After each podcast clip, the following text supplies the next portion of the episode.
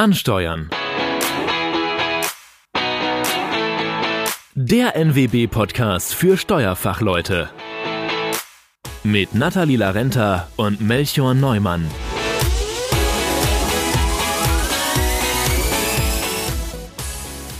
Herzlich willkommen zu einer neuen Folge Ansteuern, dem NWB-Podcast für Steuerfachleute. Mein Name ist Nathalie Larenta und zusammen mit meinem Co-Moderatoren Melchior Neumann nehmen wir heute wieder eine neue Folge für euch auf. Heute möchten wir gern mit euch darüber sprechen, wie eigentlich das Arbeiten in einer Großkanzlei funktioniert. Wir möchten wissen, was man mitbringen sollte, was man erwartet, wenn man in einer Großkanzlei arbeitet oder was man erwarten kann und welche Chancen sich dahinter verbergen. Dazu haben wir uns Jan-Hendrik Hillers eingeladen.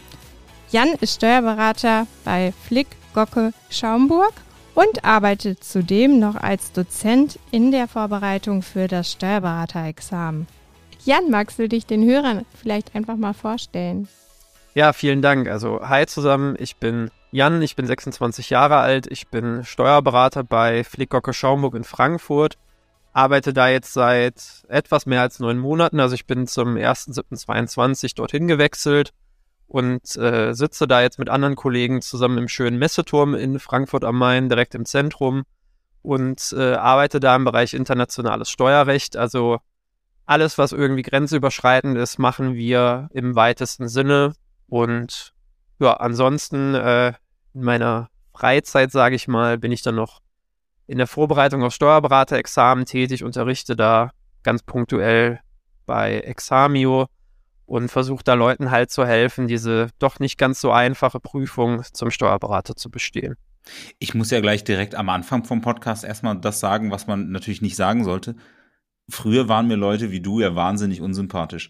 Wenn ich mitbekomme, wenn ich mitbekomme, was du in deinem Leben gemacht hast und wie alt du bist und jetzt hilfst du auch noch anderen Leuten, die doppelt so alt sind im Zweifel, dabei ihren Job besser zu machen, war ich früher immer sehr neidisch äh, darauf. Wie, wie hast du das denn gemacht in dieser Rekordgeschwindigkeit? Gibt es dazu Statistiken, wann wer wo Steuerberater wird und die Abschlüsse macht? Da müsstest du vorne dabei sein, oder nicht? Ja, das ist aber bei Leuten wie mir, die vom Finanzamt kommen, eigentlich nicht ungewöhnlich. Also vielleicht kann ich ja mal so ein bisschen von vorne erzählen. Also ich bin äh, ich, äh, du wirkst sehr sympathisch, von daher freue ich mich auf unser Gespräch. Dankeschön, das kann ich nur zurückgeben. Ja, also ich sag mal, bei Leuten, die beim Finanzamt studieren, so wie ich das gemacht habe, ist das aber eigentlich gar nicht so ungewöhnlich, dass wir den Altersdurchschnitt beim Steuerberater tatsächlich relativ stark nach unten ziehen, sage ich mal. Also das Studium geht drei Jahre und die meisten, so wie ich, fangen direkt nach dem Abi an, da zu studieren. Dann ist man ja so 20, 21 da muss man noch drei Jahre arbeiten und dann sitzt man im Regelfall, wenn es gut läuft, mit spätestens 24, 25 in der Prüfung zum Steuerberater. Gut, dann kommt es immer ein bisschen drauf an, weil die mündliche Prüfung und die Bestellung ist. Aber wenn man es äh, schnell hinkriegt, ein Freund von mir hat es mit 23 noch gerade hingekriegt, Steuerberater zu werden. Äh, ganz so schnell war ich dann nicht. Aber ja, also den Altersdurchschnitt ziehen wir schon so ein kleines bisschen nach unten. Ich glaube, der Schnitt insgesamt bei der Prüfung müsste irgendwo bei 30 oder 31 sein. Aber das ist jetzt geraten. Ich habe jetzt keine genauen Statistiken im Kopf. Yes. Also ich habe früher auch äh, mal bei einer Big Four Gesellschaft gearbeitet. Da, da, da gab es dann immer mal Leute, gerade die Quereinsteiger. Aber du unterstützt ja auch noch ähm, angehende Steuerberater dabei, ihre Prüfung noch besser zu schreiben. Das ist ja nicht nur so, dass du sie bestanden hast, sondern du hilfst ja auch noch jetzt den, den nachfolgenden Generationen dabei, eine bessere Note zu schreiben.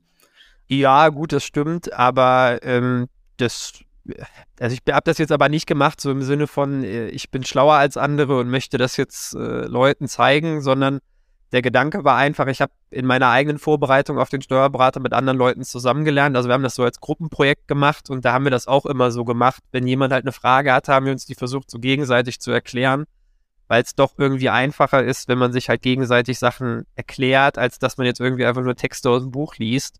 Und äh, da habe ich einfach gemerkt, dass mir das Spaß macht. Und so bin ich dann dahin gekommen. Also es war jetzt nicht, dass ich das von Anfang an geplant habe, sondern das hat sich ähnlich wie mein ganzes Berufsleben relativ zufällig ergeben. Genau, das wäre auch fast meine nächste Frage gewesen. Ähm, wie, wie, sehr war denn das geplant? Weil es wirkt natürlich sehr, wenn du relativ jung äh, in der Steuerberatung bist. Ähm, Flickhocke Schaumburg ist ja auch nicht ganz unbekannt, können wir gleich noch darauf kommen, äh, das wirkt ja schon sehr geradlinig. Du sagst es aber gerade, so war es nicht. So sieht es nur von außen aus, so hat sich aber drin nie angefühlt, sagst du? Also wenn das äh, nach außen hin wirkt, habe ich irgendwas richtig gemacht, aber geplant war tatsächlich noch gar nichts in meinem Berufsleben, muss ich ehrlicherweise gestehen. Also weder, dass ich beim Finanzamt studiert habe, noch dass ich damals dann nach dem Studium zu EY gewechselt bin. Das hat sich alles relativ zufällig ergeben. Ähm, also ich kann vielleicht mal vorne anfangen. Ich wusste damals so im letzten Abi-Jahr nicht so wirklich, weil ich mit mir anfangen soll. Ich glaube, das Problem kennen relativ viele auch von den Zuhörern, äh, Zuhörern. Und ähm, ja, habe mich dann so ein bisschen gefragt, was machst du jetzt eigentlich nach dem Abi? Und ich wollte ursprünglich mal Jura studieren, weil ich in meiner Schulzeit mal ein Praktikum beim Notar gemacht habe und das eigentlich ganz spannend fand. Ja. Und dann hat die Patentante meiner Schwester aber mir geraten, ja, aber du kannst doch Mathe gut, dann musst du zum Finanzamt. Das kann ich jetzt schon mal sagen, das ist ein Trugschluss, das hat nichts miteinander zu tun, aber das wusste ich damals natürlich auch nicht. Und dann dachte ich, ja, okay, klingt einigermaßen logisch. Dann habe ich mich mal, mich mal so ein bisschen informiert, was macht man denn eigentlich so beim Finanzamt? Und ich meine, Steuern ist ja zumindest ein Thema, mit dem jeder mal in Kontakt kommt, jetzt ja. freiwillig oder unfreiwillig. Deswegen fand ich das eigentlich ganz spannend. Und äh, bin dann so zum Studium da gekommen und bin dann aber auch, ja, mehr oder weniger so ungeplant oder zufällig zu EY gekommen, weil die haben sich irgendwann im vorletzten Studienabschnitt bei uns in Nordkirchen, haben die sich einfach mal eine Gaststätte gemietet und haben dann so unter der Hand gestreut, ja, wir sind dann da und äh, kommt doch mal vorbei und wir trinken dann gemütlich was und essen was zusammen. Und dann dachte ich mir, ja, okay, das kann man sich ja mal anhören und ähm, war dann zum Glück an dem Abend, sage ich mal, da und habe dann da meine zukünftigen Kollegen kennengelernt. Das war aber, wie gesagt, auch nicht geplant. Also ich glaube, solche Sachen kann man nicht planen, das passiert einfach. Ich wollte gerade sagen, äh, ich, erst in die Finanzverwaltung zu gehen und dann anschließend sich dann aber gegen Verbeamtung zu entscheiden, ist zumindest für viele Leute ja auch ein großer Schritt. Aber das war bei dir auch, dass ich irgendwie eine logische Entscheidung, weil die Leute, Leute waren nett, der Perspektive war besser. Ähm, oder wie ja, also was heißt, die Perspektive war besser? Also ich glaube, was man klar sagen muss, die Perspektive ist einfach eine andere. Also Verbeamtung ja. ist natürlich jetzt gerade auch in heutigen Zeiten wieder wirklich nicht verkehrt, weil man natürlich sagen kann, man, man sitzt da sicher aus seinem Job, das hat seine angenehmen Seiten. Und ich sag mal, die Tätigkeit in der Verwaltung ist ja auch durchaus vielseitig. Ich glaube, das unterschätzen auch viele, dass man da ja nicht immer nur das Gleiche macht, sondern dass man da eigentlich auch relativ spannende Sachen machen kann. Aber wenn man so ein bisschen eher in die Richtung gehen möchte, man möchte gestalterisch tätig sein, also man möchte mit dem, was man da in der ganzen Theorie gelernt hat, versuchen, das Bestmögliche rauszuholen, beispielsweise für den Steuerpflichtigen, dann ist man halt im Finanzamt natürlich irgendwo falsch, ja. weil da ist diese Gestaltung, sag ich mal, relativ eingeschränkt, sondern dann ist man natürlich eher beim Berater besser aufgehoben und ich glaube, das ist am Ende auch, zumindest aus meiner Perspektive, mehr oder weniger die oder zumindest eine der entscheidenden Fragen, wenn man sich entscheiden muss, gehe ich aus der Verwaltung raus oder bleibe ich da, was macht einem denn mehr Spaß? Also, wenn man sagt, dieses rein rechtliche, das Gestalten macht mir mehr Spaß, ist man aus meiner Sicht eher beim Berater besser aufgehoben, aber das ist natürlich auch am Ende immer ein bisschen, ja, Perspektivfrage ja. und ich glaube auch nicht, dass man so pauschal beantworten kann, aber zumindest für mich war das damals die entscheidende Frage. Du scheinst es ja auch nicht bereut zu haben. Äh, Nein. Der, ähm, du bist ja bisher auch sehr viel in, in großen Gesellschaften in erster Linie unterwegs gewesen oder großen ja. Unternehmen. Ich äh, sehe gerade, wenn ich so deinen Lebenslauf mal anschaue, zwar zwischendrin einmal äh, in der Commerzbank-Welt ähm, auch. Ja, also das äh, ist nicht direkt die Commerzbank, das ist die Tochter der Commerzbank, die Commerzreal, das ist die KVG oder die, ich nenne es jetzt mal die Fondtochter der Commerzbank. Also das heißt, ich habe da im Vorbereich gearbeitet. Ähm, ja. Aber auch das hat sich wieder zufällig ergeben, weil mein damaliger Vorgesetzter von EY dahin gewechselt ist, mit dem ich mich sehr gut verstanden habe und mit dem wollte ich weiterhin zusammenarbeiten. Und ähm, ja, es war auch, glaube ich, nicht verkehrt, mal die dritte Perspektive kennengelernt zu haben, also Finanzverwaltung, Beratung und Mandantenseite. Ich glaube, wenn man alles mal gesehen hat, kann man zum einen für sich selber richtig gut die Frage beantworten, was möchte ich am Ende jetzt wirklich machen, was macht mir am meisten Spaß. Und man kriegt auch nochmal Einblicke, die man ja als Berater gar nicht hat. Also als Berater läuft es so, der Mandant schickt dir eine Frage, du beantwortest die und dann hörst du im Zweifel erstmal drei Wochen gar nichts und kriegst gar nicht mit, was passiert eigentlich mit dem, was ich da gerade geschrieben habe. Und wenn man dann mal selber auf Mandantenseite gesessen hat und wirklich mit dem arbeiten musste, was einem Berater schreiben, dann ist das schon eine andere Perspektive. Dann weiß man plötzlich, warum man drei Wochen nicht antwortet. ja, zum einen das und zum anderen versteht man auch einfach, was, was braucht so ein Mandant eigentlich, weil klar, die rechtliche Antwort muss richtig sein. Ich glaube, das ist äh, kein Geheimnis, aber es ist ja auch einfach so, viele Mandanten haben keinen Steuerbezug. Ja. So, und da fängt es ja schon an. Man kann jetzt die komplexeste Antwort denen schreiben, dann kriegt man da beim Zweifel direkt die erste Rückfrage, ja, ich verstehe das nicht. Was sagt mir das denn jetzt? Also den Mandanten interessiert ja vor allem am Ende, geht das ja oder nein? So, und wenn man das hinkriegt, das eine gute und sagen wir mal tendenziell eher einfache Art zu beantworten, das ist, glaube ich, ein wichtiger Skill, den man auch als Berater lernen kann. Glaube ich, auch so mein Eindruck, das ist die, ich will nicht mal pauschal einfacher zu sagen, aber in der Sprache des, des Mandanten äh, zu sprechen, ist, glaube ich, ganz entscheidend. Ähm, weil wir alle, die in dem Beruf arbeiten, neigen immer so ein bisschen dazu, Fachchinesisch äh, abzugleiten, gerade wenn wir untereinander sind. Aber wir sind halt im Arbeitsalltag ganz häufig untereinander und die Kunden oder Mandanten, die kommen ja eher mal zwischendrin dazu. Und ähm, ich glaube, sich da dann in, in, die, in die sprachliche Welt des Gegenübers einzu, äh, hineinzudenken und, und das zu sprechen, ist, glaube ich, extrem wichtig. Ähm, und dann ja, bist du jetzt bei ähm, FGS gelandet. Da muss ich auch kurz eine Vorgeschichte erzählen. Ich habe Jura tatsächlich ein paar Semester studiert äh, und da war FGS für, für einige äh, das leuchtende Vorbild, wenn du irgendwas im Steuerbereich machen willst, äh, also als Jurist im Steuerbereich. Ähm, klar, es gibt immer die Big Four Gesellschaften, aber äh, FGS war so der, nicht wirklich Geheimtipp, aber der Tipp, wo, wo, wo ganz viele Leute mal hingeschaut haben. Was genau machst du da oder und wie würdest du das charakterisieren, wie da die Arbeit ist im Vergleich zu ja, so einer durchschnittlichen Mittelstandskanzlei? Ja, also was ich jetzt genau mache, lässt sich am ehesten umschreiben, wie so in der Einleitung gesagt habe. Internationales Steuerrecht ist so die Obergruppe, in der wir uns bewegen. Also das heißt, ich und meine Kollegen beraten insbesondere bei grenzüberschreitenden Sachverhalten und schwerpunktmäßig, also so versuche ich es immer zu erklären, jetzt für Leute, die sich ein bisschen mit Gesetzen auskennen, so die Paragraphen 49 fortfolgende ESTG und vor allem dann das ASTG so die Themen, die wir bearbeiten. Ja, und was wir so schwerpunktmäßig auf Projekte machen, sage ich mal, ist vor allem Begleitung jetzt beispielsweise bei Betriebsprüfungen oder das klassische Schreiben von Stellungnahmen. Also das heißt, ein Mandant tritt an uns mit einer Frage heran, wie beispielsweise, ich möchte jetzt wie folgt mein Unternehmen restrukturieren oder ich möchte mein Unternehmen wie folgt umstrukturieren. Könnt ihr uns da eine steuerliche Einschätzung geben, ob das geht? Oder ja, wir haben jetzt eine Frage im Zusammenhang mit Quellensteuern entdeckt. Könnt ihr uns mal sagen, ob die Norm einschlägig ist, ja oder nein? Das sind so die groben Themengebiete, in denen wir uns bewegen. Und wer sind da die typischen Mandanten? Wenn du sagst Einkommensteuer, dann sind das Personen oder ist das, sind das eher, eher größere Unternehmen? Ja, also es sind tendenziell größere Unternehmen. Also es gibt auch Einzelfälle, wo es Privatpersonen sind, aber dann sind es natürlich vor allem auch international tätige ja. Privatpersonen, also Leute, die beispielsweise in unterschiedlichsten Ländern Beteiligungen halten oder auch Immobilien halten.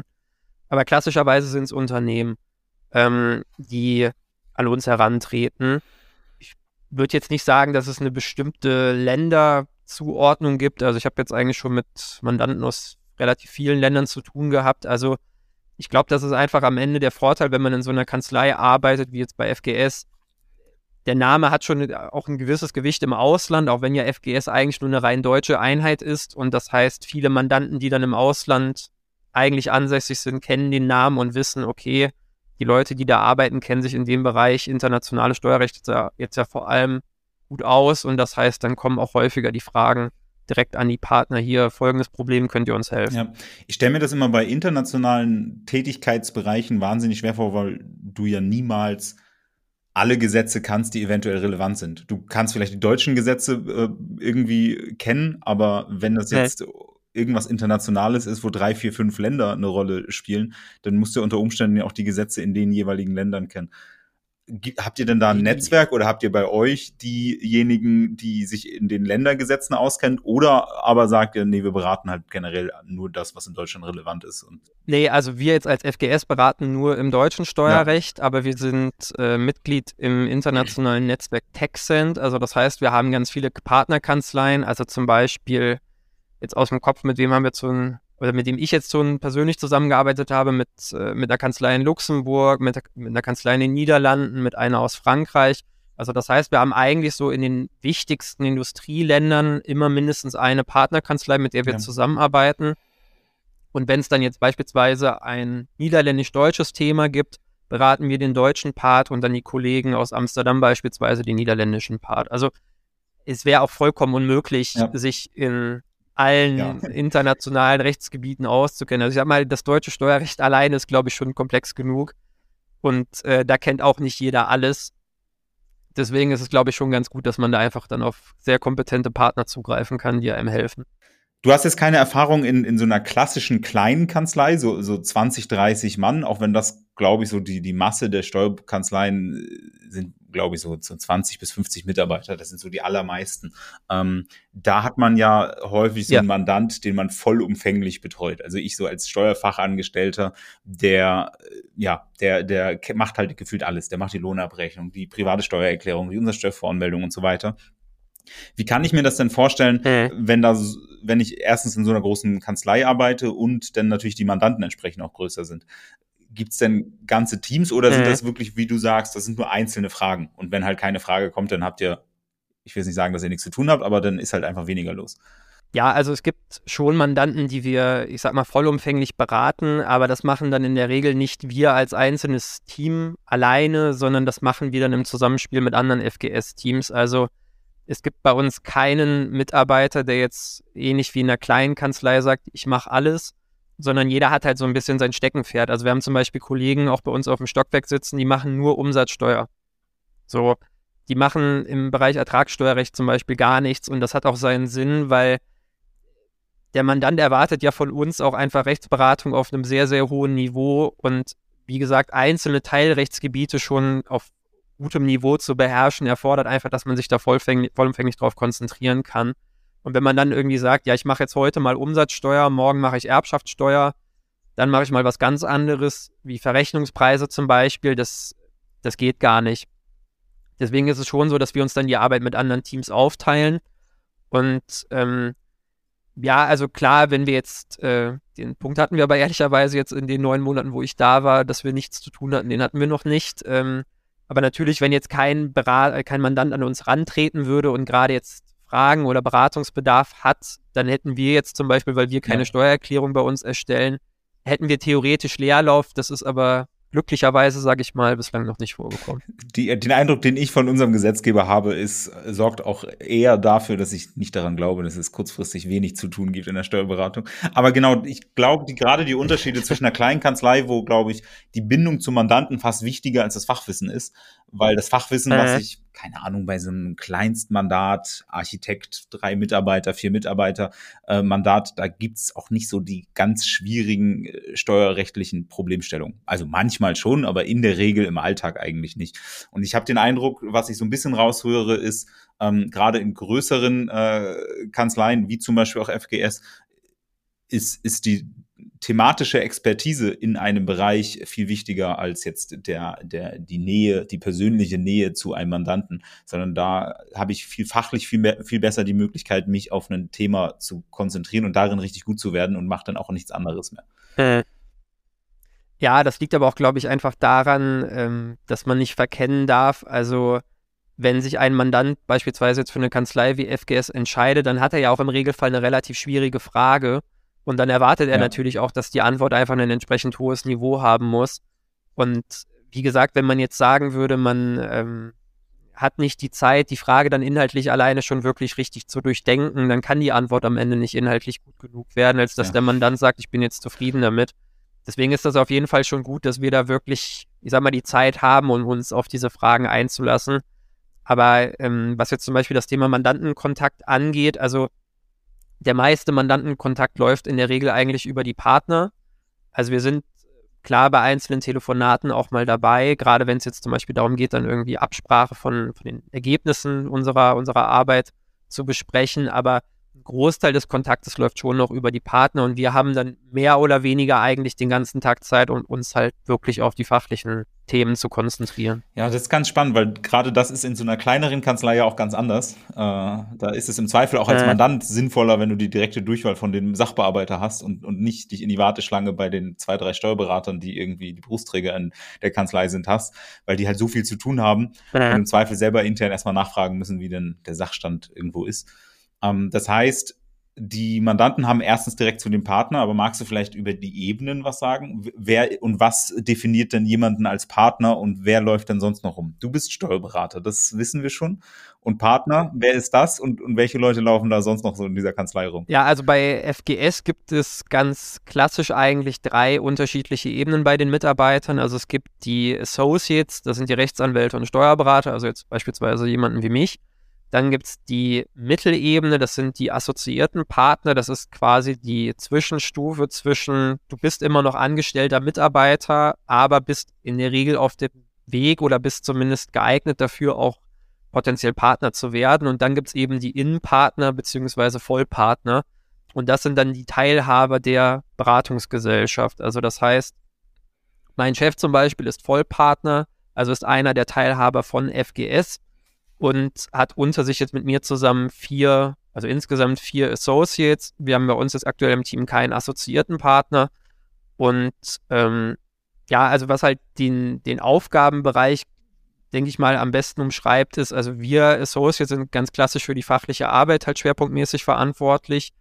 Die assoziierten Partner haben so eine, so eine Bindegliedfunktion, sage ich mal. Also kümmern sich eigentlich auch schon selbstständig um Mandate, das heißt, sind dann auch schon in den Mandatsbeziehungen äh, aktiv, kümmern sich aber auch weiterhin sehr intensiv um die fachliche Arbeit.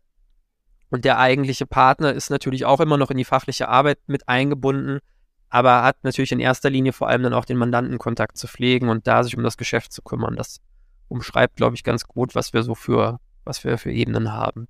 Wie ist das, wenn jetzt gefühlt die unterste Hierarchiestufe schon Steuerberater und Rechtsanwälte sind? Ähm, arbeiten auch so klassisch Steuerfachangestellte, Steuerfachwirte und sowas ähm, bei, bei FGS oder und, und wenn ja, wo? Ja, also in äh, bestimmten Teams, wo tatsächlich auch Steuererklärungen erstellt werden bei uns, das ist dann natürlich jetzt nicht die Steuererklärung von, dem, von der kleinen Pommesbude an der Ecke, sondern da geht es ja.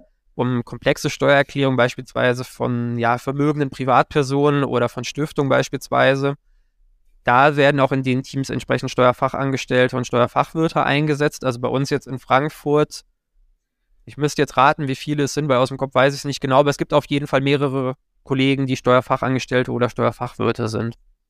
Okay, das heißt, die sind dann so in die operative Tätigkeit eigentlich äh, mhm. genau. eingebunden. Genau. Wenn du sagst, halt Steuererklärungen oder irgendwelche Buchhaltung, da wo etwas umgesetzt werden muss quasi und nicht, nicht, nicht beraten wird. Genau, also das heißt, ähm, die Kollegen sind ganz klassisch immer dabei, wenn es dann um die Erstellung in der Regel jetzt von den Steuererklärungen geht. Bei einzelnen Mandaten, wenn ich es richtig weiß, werden da auch zum Beispiel auch noch die Jahresabschlüsse tatsächlich von uns gemacht. Also da hat man ja. schon so ein bisschen dieses klassische Brot- und Buttergeschäft, nennt man das von den Steuerberatern. Ja.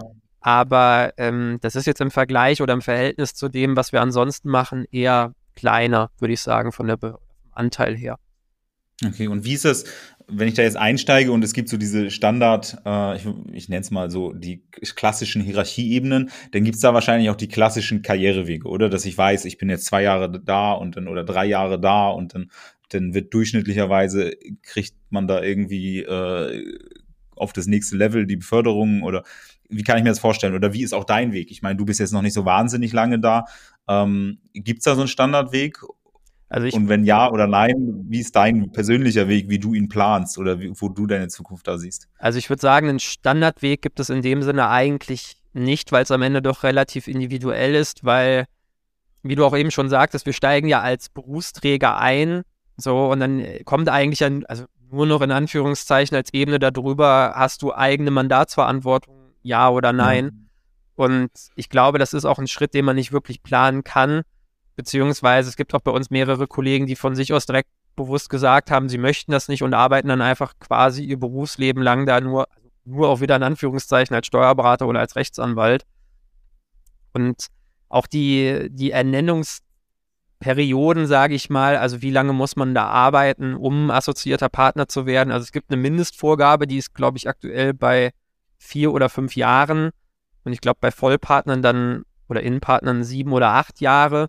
Aber da gibt es auch immer Fälle, das dauert dann mal länger, das geht mal schneller. Das hängt zum einen, glaube ich, auch von deiner oder von der eigenen Entscheidung des Mitarbeiters ab, aber natürlich auch von dem, was du selber als, als Geschäft beispielsweise dann bringen kannst als Partner. Deswegen ist das, glaube ich, nicht wirklich planbar, wie so ein Karriereweg aussieht. Man kann natürlich versuchen, das in die Richtung zu steuern, aber da gehören so viele externe Faktoren dazu, dass es, glaube ich, recht schwer ist, sowas im Vorfeld zu planen. Und was jetzt meinen eigenen Weg angeht, das äh, kann ich dir ehrlicherweise auch noch nicht wirklich sagen. Also es macht mir total Spaß, da zu arbeiten, weil es ja einfach fachlich wirklich höchstes Niveau ist. Ähm, das muss man natürlich mögen, dass man so ein bisschen im Elfenbeinturm sitzt und über Probleme nachdenkt, wo andere Kollegen sagen, auf die Idee wäre ich nicht mal gekommen, dass es das Problem gibt. Ähm, das muss man schon mögen. Aber mir macht das total Spaß und deswegen, ja, gucke ich einfach mal so ein bisschen, was da noch kommt. Aber wie gesagt, wirklich planbar ist das am Ende, glaube ich, nicht, nicht so richtig. Ja. Deswegen gucke ich einfach mal, was ist, da auf mich zukommt. Ist, ist denn die, ich würde mal sagen, die, die Ebene der Partner und so, wie du sagst, so diese Mandatsverantwortung und so, das ist also auch etwas, es ist mehr eine, eine andere Aufgabenbereich, als dass man sagt, das sind jetzt zwingend die Besten gewesen, die in einem Bereich was gemacht haben. Das sind halt diejenigen, die mehr, keine Ahnung, den Mandanten gegenüber das Unternehmen repräsentieren oder so und gar nicht zwingend jetzt diejenigen, die größten Fachnerds, um es mal so zu sagen. Also ich würde mal so sagen, die, die fachliche Exzellenz hat natürlich schon jeder Partner, weil es einfach ja auch am Ende darum geht, du musst als Partner unterschreiben, was du da rausschickst. Ja, und das heißt, du ja. musst ja alles, was deine Associates geschrieben haben, inhaltlich und rechtlich selber eigentlich durchdenken können und beurteilen können, ja. ist das richtig oder falsch. Und das äh, ohne fachliche Expertise geht das, glaube ich, eher schlecht. Ähm, deswegen würde ich schon sagen, die Partner sind natürlich auch fachlich, wenn man jetzt sich mal anguckt, was da so für Veröffentlichungen von FGS auch kommen, schon auch die Aushängeschilder der Kanzlei. Aber natürlich reicht es, glaube ich, nicht, um, um jetzt Partner zu werden, dass du nur fachlich herausragend bist, wenn du zum Beispiel ja. gar keinen Draht zu den Mandaten, äh, zu den Mandanten hast und dir kein Mandant irgendwie vertrauen würde, weil du ja viel zu, ja, wie soll man das sagen, viel zu weit weg von dem Problem des Mandanten bist. Deswegen glaube ich, am Ende ist es schon eine Mischung aus beidem, also Pflege des Mandats im Sinne von, man kann menschlich mit denen umgehen, aber natürlich auch fachlich äh, sehr gute Kenntnisse beziehungsweise fachliche Exzellenz. Ja. Was ist so dein persönlicher Eindruck? Ähm, das ist jetzt ein bisschen persönlichere Frage, aber wenn man mit Mitte 20 Steuerberater ist, ähm, hast du das Gefühl, dass du aufgrund des Alters manchmal noch nicht so ernst genommen wird wie jemand, der vielleicht die gleiche Qualifizierung und Erfahrung hätte, aber 10, 20 Jahre älter gewesen ist? Also ich würde sagen, dass ich schon ernst, also ich hoffe mal zumindest, dass ich ernst genommen werde von meinen Kollegen. Bislang würde ich sagen, ja. Ähm, aber klar, ich bin jetzt auch bei uns gerade im Team der Jüngste. Also meine Kollegen auf der Associate-Ebene sind alle über 30 und ich bin der einzige unter 30. Aber ich habe jetzt weder von denen noch nie oder auch von meinem Partner noch nie das Gefühl bekommen, jetzt äh, böse gesagt, ja, du bist ja noch der kleine Schuljunge und lernst ja hier gerade noch und wir erklären dir mal, wie es wirklich geht, sondern ich werde da schon als, als vollwertiger Mitarbeiter ernst genommen. Und ähm, es ist ja auch insgesamt eine Entwicklung in der Richtung. Also wenn man sieht, die Leute werden ja auch tendenziell immer jünger, jetzt nicht nur bei den Steuerberatern, sondern auch bei den Juristen, wenn sie da in den Berufsmarkt einsteigen, dass es auch gar nicht mehr so unüblich ist, wenn man da unter 30 ist. Und deswegen ja. verändert sich natürlich jetzt nicht nur jetzt in Bezug auf mich, sondern auch insgesamt auf die anderen Kollegen natürlich auch das Bild. Und ja, wenn es irgendwann so ein bisschen zum Standard geworden ist, dann hinterfragt das natürlich auch keiner mehr irgendwann. Ja. Wie ist denn, weil, weil du den Weg ja gerade äh, gegangen bist und auch ja die viele andere begleitest, quasi durch die Steuerberaterprüfung. Mhm. Was würdest du denn sagen, ähm, wann, wann ist denn so eine große Kanzlei wie zum Beispiel FGS der richtige Arbeitgeber? Das heißt, wenn ich jetzt gerade mit der Schule fertig bin, ich gehe davon aus, das ist gut, das muss irgendwie im universitären Bereich, du kommst jetzt aus der Finanzverwaltung, mhm. ähm, wann ist das denn die richtige Entscheidung und wann sagst du, äh, wenn du das gerade suchst in deinem Arbeitsleben, dann äh, passt das vielleicht nicht ganz so richtig in, in, in so einer großen Kanzlei?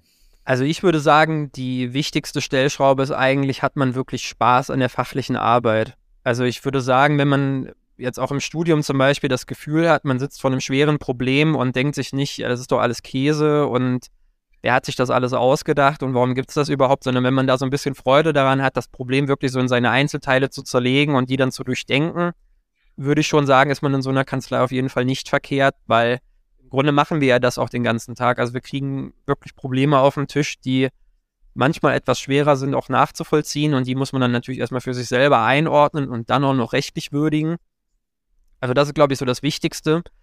Was auch eine wichtige Frage ist, würde ich sagen, ist, möchte man international arbeiten, ja oder nein? Weil es gibt einfach den ganz klaren Trend, dass vieles auch im Steuerbereich internationaler wird, gerade jetzt natürlich auch bei den Großkanzleien.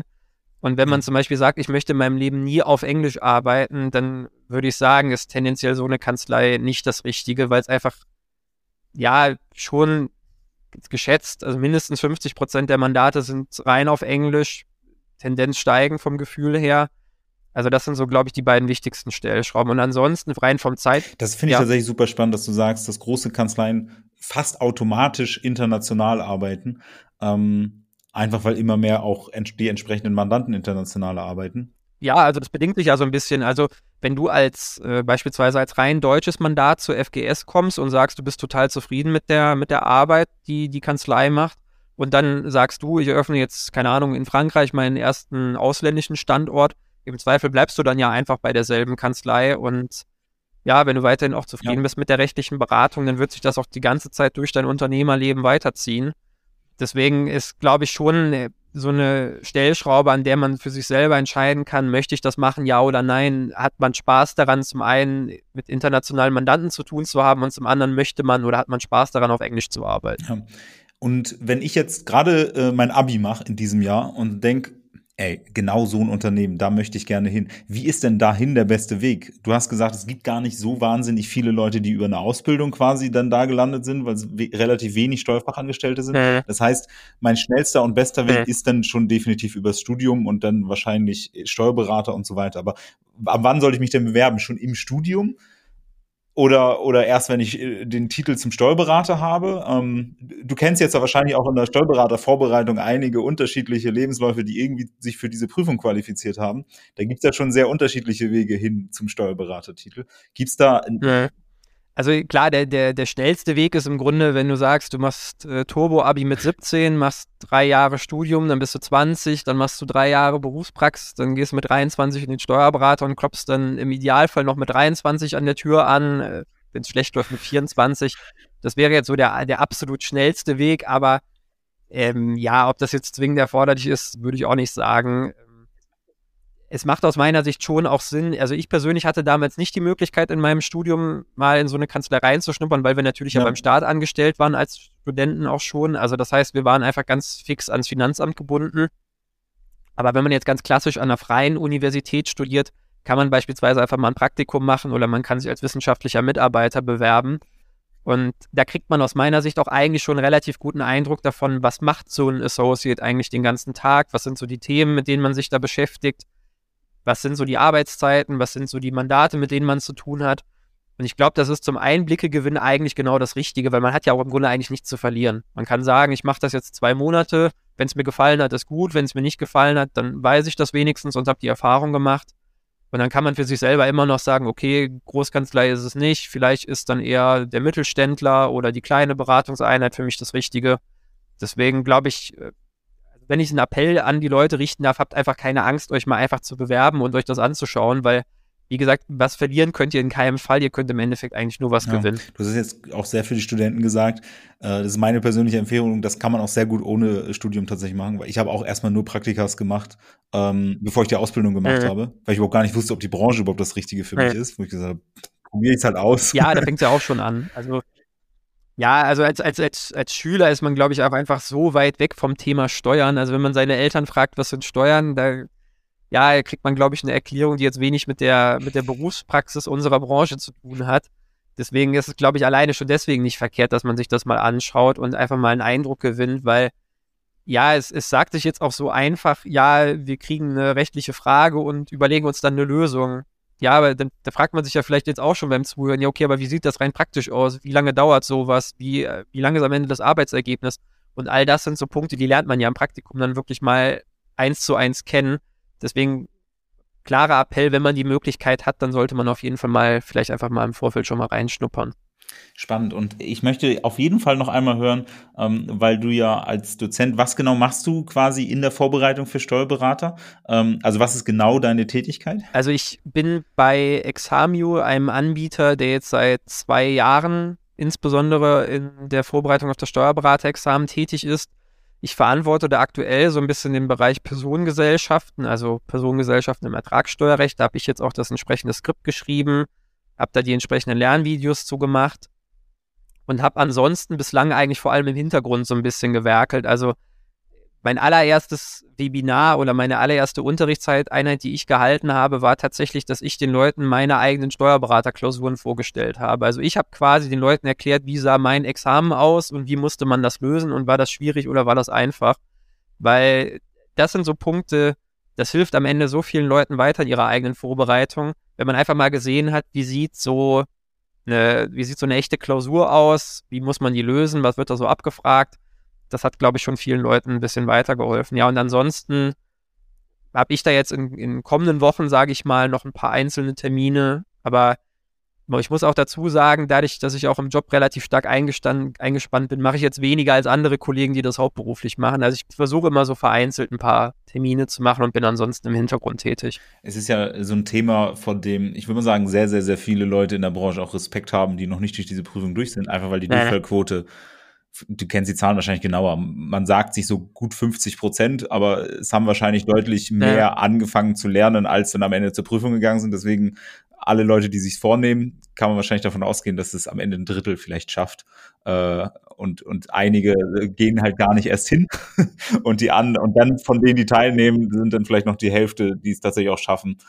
Ja, also ich meine, diese Quote von 50 Prozent ist halt auch im Grunde schon ein bisschen beschönigt von den Kammern, weil die wird immer nur auf die Leute gerechnet, die tatsächlich ihre Klausuren auch abgegeben haben. Und die Leute, Ach, sogar die zum abgegeben. Beispiel. Das heißt, wenn ich hingehe und mitschreibe und währenddessen schon merke, das wird gar nichts, dann, dann gebe ich halt nicht ab, um keinen rein. Fehlversuch zu haben. Ja, ja schön. genau. So, also das heißt, wenn man die Leute mit reinrechnen würde, dann landet man irgendwo bei, hängt natürlich immer ein bisschen vom Jahrgang ab, aber ich sag mal so bei 60 Prozent von denen, die durchfallen. Und dann tauchen natürlich aber auch immer noch die Leute, die du gerade erwähnt hast, die anfangen, sich vorzubereiten und dann in der Vorbereitung sagen, nee, ich schieb noch mal ein Jahr, die tauchen da auch nicht mit drin auf. Also es, ja, es ist einfach eine, eine große Hürde, da muss man, glaube ich, nicht, das muss man nicht kleinreden, das wissen aber auch alle, die in dem Bereich arbeiten. Auf der anderen Seite ist es natürlich umso schöner, wenn man den riesen Baustein dann für seine Karriere mal hinter sich gelassen hat. Also man merkt wirklich, wie viel so ein Wochenende wert ist, wenn man nicht mehr lernen muss, kann ich sagen, aus eigener Erfahrung. Deswegen, man, man lernt äh, eine neue Perspektive kennen auf Freizeit. Das, und das ist ja auch schon mal eine Erfahrung. Schön. Schön. Ähm, vielleicht noch ganz abschließend, ähm, was sind denn da, gibt's da dieses Killerfach? Ich weiß, dass bei ganz vielen Studiengängen ist es immer Mathe. Da fliegen alle immer bei den Mathe- oder den Physikklausuren raus. Gibt's das auch bei, bei, bei der Steuerberaterprüfung? Ja. Sind jetzt auch hoffentlich nicht die ertragsteuerliche Behandlung von Nee, natürlich nicht, weil die da ja auch alle wunderbar von mir geschult werden. Also da, da fällt kein einziger durch. Ähm, ich würde tatsächlich sagen, am, am ersten Tag Abgabenordnung. Das liegt aber auch einfach daran, dass es ein, ein wirklich abstraktes Fach und ähm, man sagt eigentlich immer so in den Vorbereitungskursen, ja, die Leute, die vom Finanzamt kommen, die können das, weil die haben das drei Jahre gelernt. Juristen können das auch noch, weil das relativ nah am Verwaltungsrecht aus dem Jurastudium ist und danach wird tendenziell ja. vogelwild, äh, vogelfrei. Also ähm, es ist jetzt nicht alleine das Killerfach, weil es nur ein Drittel ausmacht, aber so vom Gefühl her würde ich sagen, das ist das Fach, was den meisten schon Probleme okay. macht. Und wo tatsächlich in der Praxis ja auch immer relativ viel, also so Verwaltungsakte und sowas, das weiß ich aus meinen paar Semestern Jura, die ich studiert habe, weil ich das mitgemacht habe. Ähm, da, da ist ja durchaus auch einiges häufiger mal zu holen, wenn da irgendwie Fehler geschehen. Dann muss es inhaltlich noch nicht mal falsch sein, ähm, was da kommuniziert wird, ja. sondern einfach nur, wenn irgendwie ja, Fristen nicht eingehalten worden sind und so weiter. Und ja, also es ist auf, also jetzt rein praktisch gesehen ist es schon ein durchaus äh, wichtiges Fach, weil wenn man jetzt beispielsweise, wie du es auch gerade angesprochen hast, eine Frist versäumt, zum Beispiel um einen Einspruch einzulegen, das, dann ist dem Finanzamt am Ende herzlich egal, ob du inhaltlich recht hast. Wenn die Frist versäumt ja. ist, dann kannst du mit deinem Einspruch leider nicht wirklich was anfangen. Deswegen ist es auch, glaube ich, schon wichtig, dass man da Kenntnisse hat. Aber da muss man auch wieder sagen, die Anforderungen in der Praxis sind tendenziell andere als in dem Examen, weil im Examen werden natürlich jetzt nicht immer nur die Praxisfälle abgeprüft, sondern auch mal Konstellationen, die, sagen wir mal, ein klein bisschen künstlich hingewurstelt sind. Das kennst du wahrscheinlich auch noch aus deinem Jurastudium. Kommen so Sachverhalte. Ja, genau. Es hat wenig mit der Praxis zu tun. Aber du, du hast ja schon gesagt, ähm, auch gerade für eine Groß Großkanzlei ist man hervorragend qualifiziert, wenn man sich genau, ich würde mal sagen, von der Realität abstrahiert und eher eh, auch es liebt, theoretische Problem und Problemstellungen und Fragestellungen äh, zu knacken, ähm, die dir jetzt nicht zwingend beim Bäcker morgens an der Kasse begegnen, sondern, sondern einfach, einfach halt für eine kleinere Gruppe relevant ist. Ähm, ja, also was, was glaube ich am Ende schon wichtig ist, ähm, man muss alleine zum Beispiel auch Spaß daran haben, sich mit Literatur auseinanderzusetzen. Also ich sage mal, viele Probleme lassen sich anhand des reinen Gesetzestextes, auch wenn das eine Wunschvorstellung wäre, die natürlich schön wäre, nicht so wirklich ja. lösen, sondern im Zweifel fängt man erstmal an, entsprechende Urteile und Aufsätze und Kommentare zu lesen. Und ich glaube, wenn man da jetzt schon beim Zuhören sich denkt, oh nee, das ist aber ganz schlimm, ich will nur das Gesetz lesen und nichts anderes, dann äh, ja, ist das wahrscheinlich eher dann, dann nicht so das Richtige. Aber äh, ja klar, man, man beschäftigt sich einfach insgesamt mit, mit Problemen, die tendenziell eher abstrakter sind oder einfach so komplex sind, dass man da erstmal auch ein bisschen braucht, bis man sie durchdrungen hat. Und das ist äh, manchen Sachverhalten im Steuerberaterexamen nicht unähnlich. Das äh, würde ich auch unterschreiben. Schön. Äh, vielen, vielen Dank. Ähm, du hast, glaube ich, uns allen äh, einen sehr spannenden Einblick gegeben in die Arbeit in deinen Weg und in die Arbeit in einer größeren Kanzlei und was das bedeutet. Und ich möchte das gerne nochmal wiederholen, was du gesagt hast. Ähm, wenn das für einen zumindest jetzt in der Theorie spannend klingt, dann sollte man, glaube ich, einfach die äh, Chance nutzen und da mal reinschnuppern. Ähm, man kann ja nicht viel mehr verlieren, außer ein paar Wochen oder Monate, die man vielleicht investiert hat, um anschließend festzustellen, dass es vielleicht doch nicht das Richtige ist. Ähm, ich bedanke mich auf das jeden stimmt. Fall bei dir für deinen Einblick. Danke, dass ich da sein durfte. Hat echt Spaß gemacht. Vielen Dank, ihr beiden, für den spannenden Einblick zum Arbeiten in einer Großkanzlei. Ja, ich würde einfach mal das Wort kurz an unsere Hörer richten. Ähm, wenn ihr Themenwünsche habt, freuen wir uns von euch zu hören. Und wir freuen uns auch über jegliches Feedback und ja, lasst uns doch vielleicht auch einfach mal ein Like da. Ähm, ja, danke nochmal fürs Zuhören und ciao, bis zum nächsten Mal. Ciao. Tschüss. Das war Ansteuern, der NWB-Podcast für Steuerfachleute.